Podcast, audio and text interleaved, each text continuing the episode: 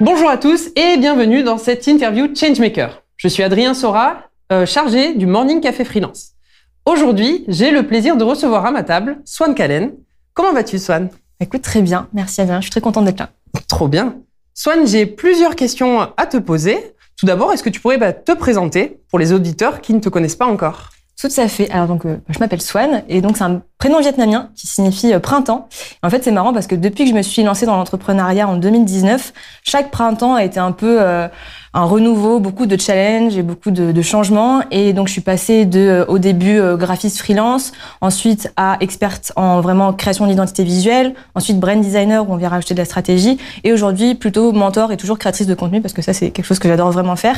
Euh, acter vraiment sur le branding et donc euh, comment se démarquer, créer une identité de marque pour se, se démarquer de la concurrence tout simplement. Et donc, mon but, c'est d'aider les entreprises à passer de une marque un peu bidouillée, basique, à une marque iconique.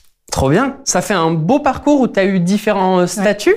Euh, comment tu as opéré finalement ces changements? Est-ce que ça a été euh, difficile, facile? Comment? Malheureusement, rien n'est facile, je pense, dans l'entrepreneuriat. Et en fait, c'est vrai qu'à la base, j'avais commencé, euh, bon, après des études de mode, dans le salariat, en stage, et après entreprise classique. Et je m'épanouissais pas spécialement.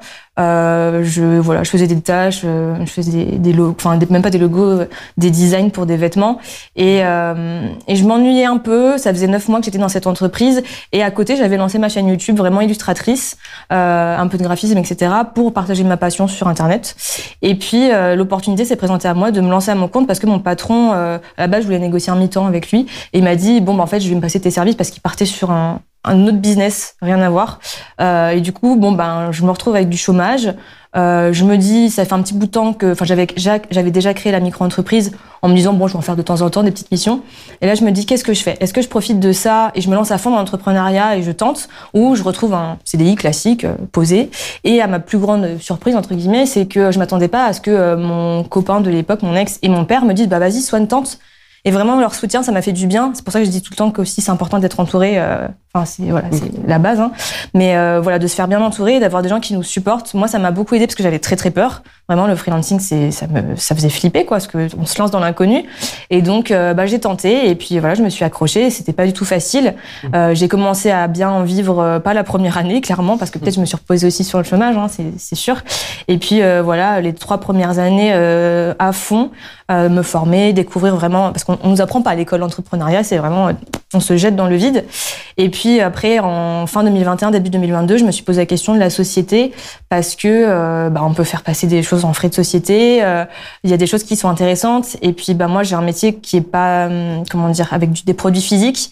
Donc c'est beaucoup du digital, des conseils clients, des audits, euh, des choses à créer.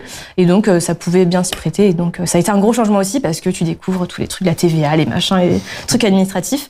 Mais voilà, beaucoup de challenges à relever. Mais en même temps, je pense que c'est ça qui est intéressant dans l'aventure aussi, c'est de découvrir, de monter un petit peu les étapes euh, au fur et à mesure.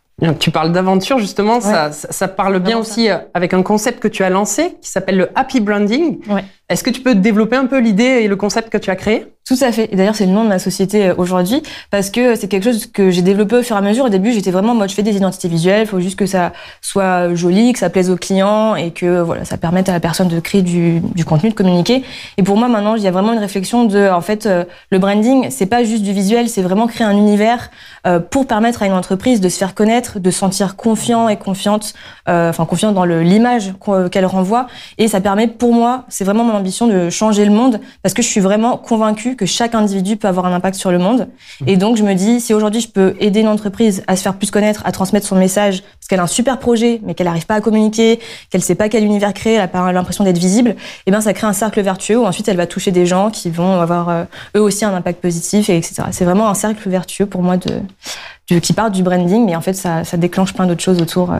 Justement, je, je, rebondis par rapport à ce que tu dis. Est-ce que tu remarques que les gens aujourd'hui, ils ont une manière différente de se présenter sur les réseaux? Est-ce qu'il y a des tendances qui, qui évoluent? Ouais, ouais, ouais, carrément. Je pense que de plus en plus, en fait, on a besoin d'humains euh, vraiment partout. Et les entreprises qui veulent être très corporate, euh, malheureusement, ça ça suffit pas parce qu'on a vraiment besoin de créer un lien de confiance avec le client. Et donc euh, l'humain aujourd'hui, c'est vraiment hyper important. Et il y a de plus en plus d'entreprises qui misent, notamment les freelances, sur le personal branding, ce qui est donc l'art de se, se, axer son image de marque sur soi, sa réputation, et donc de partager parfois ses valeurs, son parcours, et pas juste dire voilà mes prestations, euh, choisissez et euh, vraiment aller sur aussi euh, quelque chose de plus personnel, une identité vraiment personnelle. Et c'est pas forcément évident. c'est clairement un challenge pour pour beaucoup de personnes. Ça demande un peu de vulnérabilité et en même temps, je, je fais quand même un warning. C'est pas parce que c'est une tendance que toutes les entreprises toutes les entreprises doivent partir sur ça. Euh, mais c'est vraiment une tendance qui ressort et euh, ça permet vraiment de créer du lien. Et on le voit, alors les influenceurs, c'est encore autre chose, mais ça fait un énorme boom parce que justement, on a l'impression de connaître la personne en face et donc on a plus facilement un lien de confiance qui se crée. Mais c'est intéressant, mais comment finalement on passe pas pour un marchand de tapis et comment on arrive à être soi-même sur les réseaux sociaux? On voit que LinkedIn évolue de plus en plus justement avec ce building public, toutes ces idées-là. Mm-hmm. Comment finalement on arrive à être soi sur les réseaux? Mm.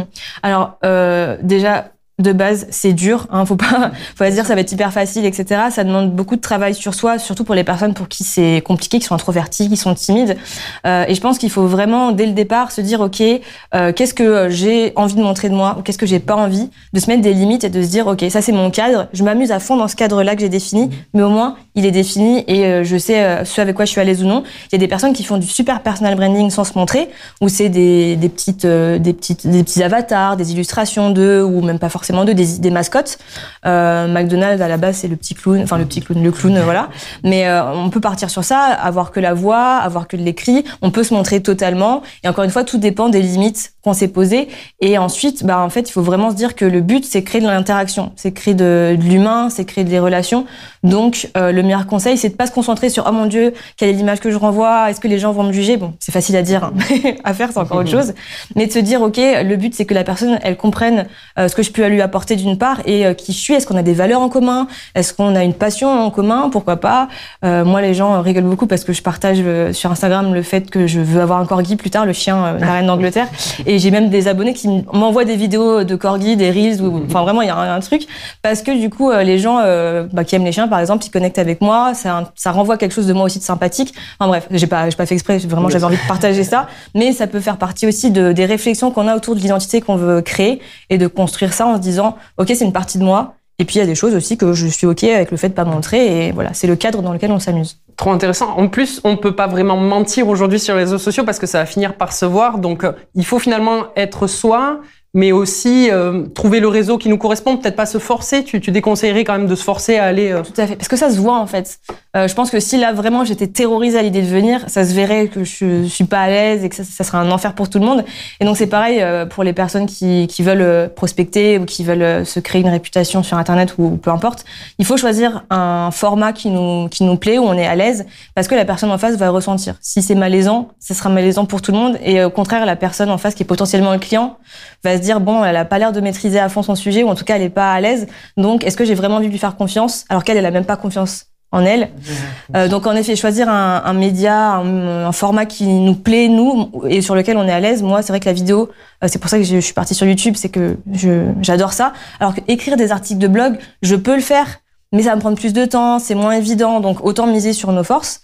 Et si on a envie plus tard euh, déléguer euh, nos faiblesses entre guillemets euh, à d'autres personnes plus compétentes, et puis s'amuser. Je pense que c'est ça qui est important parce que ça se ressent. C'est comme la passion. Quand on se lance, on a beaucoup de passion, et je pense que c'est ça qui fait que le client aussi a envie de venir parce qu'il sent que ça nous anime et pas qu'on le fait parce que bah faut bien travailler. Je pense que c'est ça aussi l'avantage du freelancing, c'est qu'on le fait aussi parce que on peut choisir nos clients, on peut faire un métier qui nous passionne, on a plein de possibilités. Donc autant que ça ça se ressente aussi dans la façon de parler de nos offres, etc. Carrément. Et puis tu, tu parles de passion, mais euh, alors faut pas oublier le côté financier derrière. Donc euh, je, vais te parler pour euh, en dernière question un peu de ta propre prospection. Mhm. comment tu fais finalement? Tu m'as dit hors caméra que tu travaillais surtout avec des solopreneurs, donc c'est pas forcément des gens qui ont autant de budget que du grand compte ou des, des grandes sociétés. Comment tu fais finalement pour dégager suffisamment de revenus quand tu as des clients comme ça à échelle plus humaine? Hmm. Alors déjà, je voulais juste placer ça comme ça, mais c'est vrai qu'il y a une croyance quand même qu'il faut euh, enlever, c'est de se dire forcément solopreneurs, solopreneuses, ils ont euh, un tout petit budget. Mhm. Ça dépend. Et encore une fois, c'est une question de, pendant la prospection, demander à la personne, euh, s'arranger, voir qu'est-ce qui peut fonctionner et, euh, et proposer une prestation où tout le monde trouve son compte. Euh, c'est vrai que moi, euh, j'ai eu de tout hein, dans les budgets. J'ai une fois une personne qui m'a dit, euh, peu importe le budget, je veux juste travailler avec toi. Et donc c'est ça l'avantage aussi d'avoir une marque personnelle assez forte. Le, la technique entre guillemets, enfin le modèle que j'ai choisi d'avoir, c'est en effet d'avoir parfois des prestations en one-to-one où là j'accompagne vraiment le client de A à Z, je fais des choses, je mets en place, je le conseille, on fait ça vraiment main dans la main. Et aussi d'avoir d'autres offres qui sont un peu plus abordables pour les personnes qui ont aussi envie d'avoir de l'autonomie. Parce qu'il y a des gens qui aiment déléguer, il y a des gens qui aiment être investis, il y a des gens, c'est leur bébé, c'est leur projet, euh, voilà, ils sont, ils sont attachés à leur projet, donc ils veulent garder un petit peu la main mise. Et donc je propose aussi, euh, par exemple, des formations euh, avec plus ou moins d'accompagnement, avec un budget plus euh, restreint, voire des euh, ateliers euh, vraiment moins chers ou des replays d'ateliers. Et en fait, dans tous les cas, moi, ce que je veux, c'est que les gens ils aient, ils aient le processus. Le processus pour euh, construire sa relation, créer un univers de marque, je l'ai mis en place depuis euh, quatre ans. Et donc, l'objectif, c'est que les gens puissent y avoir accès parce que moi, je sais que ça fonctionne et je teste sur moi, je teste sur mes clients et clientes. Et donc, le but, c'est que qu'ils aient un gros budget ou un petit budget, le niveau d'implication sera peut-être pas le même, mais du coup le niveau de budget aussi. Donc comme ça, tout le monde On peut y trouver s'adapte. son compte. Voilà, on s'adapte et euh, chacun, dans tous les cas, peut avoir le process. Chacun et chacune peut avoir le process et c'est ça qui est le plus important. Ben, merci beaucoup, Swan. Je pense que c'est une interview euh, très, très inspirante. Merci à vous d'avoir écouté cette interview. Je vous invite à retrouver euh, l'ensemble des autres interviews également sur la chaîne euh, freelance.com. Vous avez également tous les replays qui sont disponibles au format podcast sur toutes les bonnes plateformes de diffusion. Merci beaucoup et à bientôt.